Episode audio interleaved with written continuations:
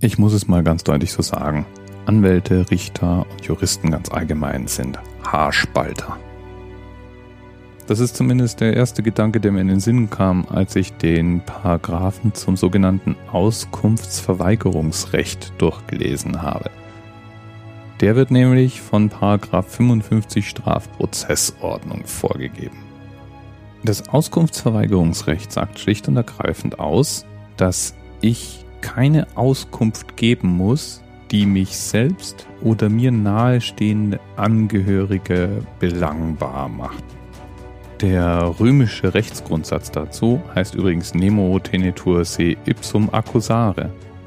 Denn es handelt sich dabei tatsächlich um einen der Rechtsgrundsätze, die bis ins römische Recht zurückverfolgt werden können. Wie zum Beispiel in dubio pro reo, ein anderer Rechtsgrundsatz, den du vielleicht schon mal gehört hast, in Zweifel für den Angeklagten. Warum ich jetzt sage, es sind Haarspalter, liegt an zwei Dingen. Einmal macht das Recht tatsächlich einen Unterschied zwischen dem Zeugnisverweigerungsrecht und dem Auskunftsverweigerungsrecht.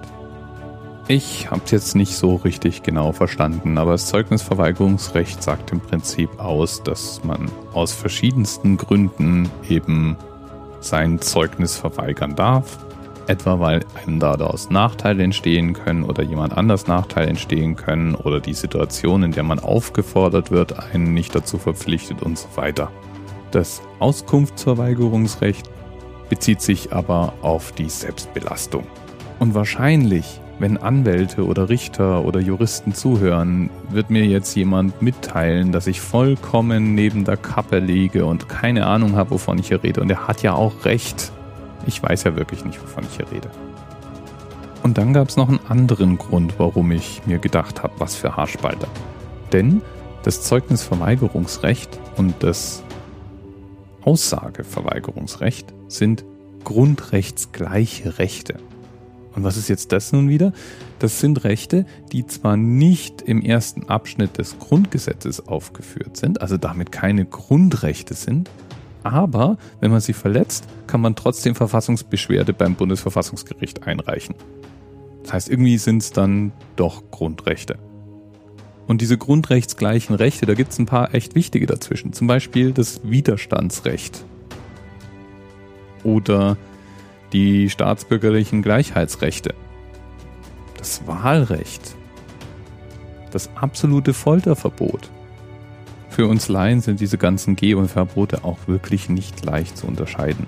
Denn viele von ihnen stehen tatsächlich alle mit im Grundgesetz und sie unterscheiden sich voneinander durch bestimmte Verfahrensregeln. Beispielsweise gibt es ein Zitiergebot, wenn man ein Gesetz erlässt, das ein Grundrecht einschränkt. Das ist nämlich durchaus möglich, aber dann muss tatsächlich in den Gesetzestext ausgewiesen werden, auf welches Grundrecht man dort Einfluss nimmt, warum und so weiter.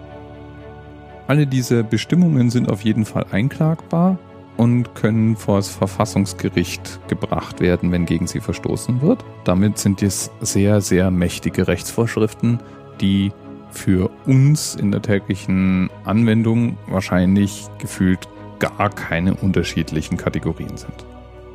Übrigens kommt es nicht von ungefähr, dass Rechtsgrundsätze wie die genannten immer gerne auch mal in einem lateinischen Ausdruck transportiert werden.